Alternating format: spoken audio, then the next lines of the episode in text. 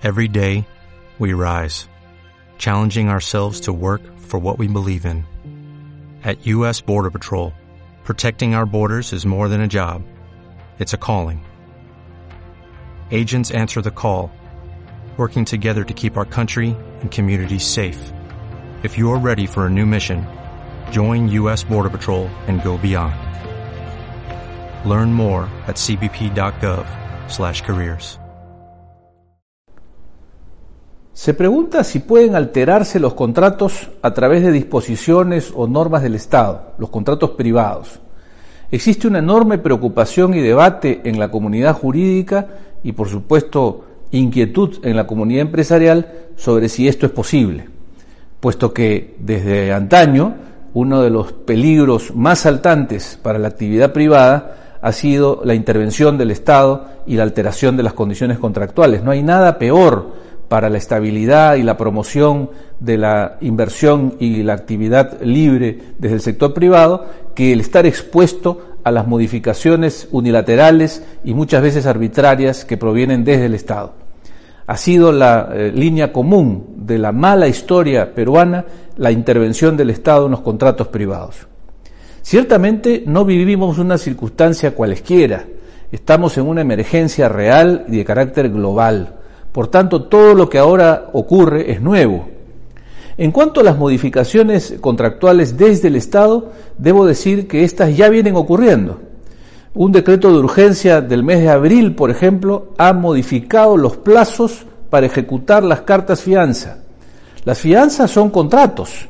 Sin embargo, el plazo que regía para su ejecución conforme al Código Civil se ha alterado retroactivamente por una decisión del gobierno en atención a generar una facilidad para que los acreedores puedan cobrar a los fiadores en un plazo que resulta siendo ahora mayor al que normalmente correspondía. Y esta extensión del plazo no tiene que ver solo con la dificultad de acceder a un notario para reclamar la ejecución de la carta, sino con un plazo adicional inclusive, computando el término en el que sí hubo actividad eh, privada y también notarial entre el 11 y el 15 de marzo. Y nadie ha dicho nada. Es decir, se ha producido una modificación directa de un contrato privado ante el silencio de acreedores y deudores. ¿Por qué? Porque es una medida razonable, porque a pesar que existe sin duda una intromisión en los contratos de dudosa constitucionalidad en cuanto al efecto retroactivo anterior al inicio de la emergencia, es una medida razonable que todo el mundo atiende como esperada y que por supuesto hay que atender.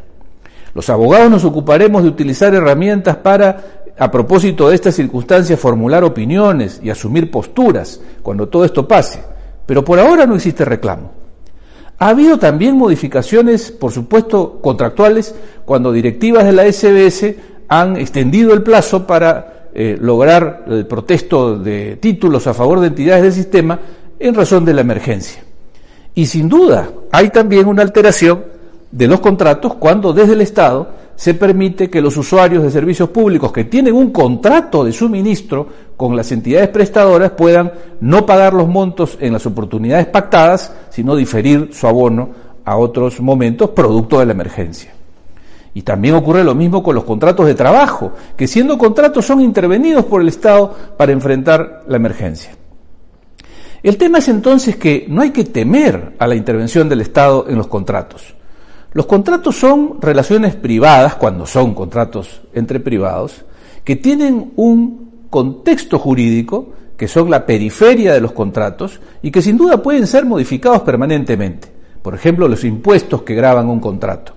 Por ejemplo, los trámites administrativos que la parte que ejerce un contrato debe cumplir para realizar la actividad que deriva de ese contrato. Digamos que, producto de la emergencia, pues será necesario que quienes realizan una actividad comercial, además de contar con las licencias ordinarias, deban pasar por un registro sanitario, inspecciones y mayores gastos que no provienen de una prestación del contrato, pero como consecuencia de la emergencia se incorporará como un gasto en razón del contrato que ahora ejercen a través del uso. Toda esta periferia, por supuesto, que puede sobrevenir a cualquier contrato y permanentemente, elevar o disminuir la tasa del impuesto aplicable a la renta de ese contrato. La cuestión es si el Estado puede intervenir directamente en las prestaciones, cambiar el contenido de una prestación, el tiempo de su ejecución, el valor de su realización. Esa es la palabra clave y a eso se le ha temido siempre.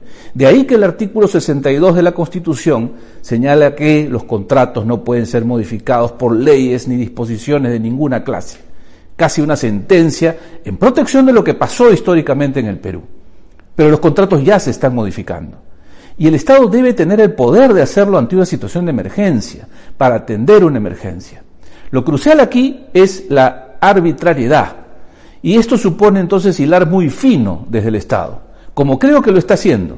Por eso cuando se le pregunta a la ministra de Economía y al presidente sobre si se suspenderán o no los pagos de las rentas de los arrendamientos o si se suspenderán o no el pago de las pensiones de los colegios, estos responden con atino que hay que tener mucha calma y cuidado en hacerlo. Y es verdad. Pero eso no significa que no puedan intervenir. La intervención deberá ser tan delicada por su provisionalidad, por su corto alcance, para que produciendo un impacto de paz y de solución a problemas álgidos que se enfrentan en la sociedad en estos días, no produzca, sin embargo, el efecto negativo tan temido, que es la huida, el temor, el desincentivo a la inversión. La excepcionalidad está en el cuidado con el que se produce la intervención, en tiempo, en alcances.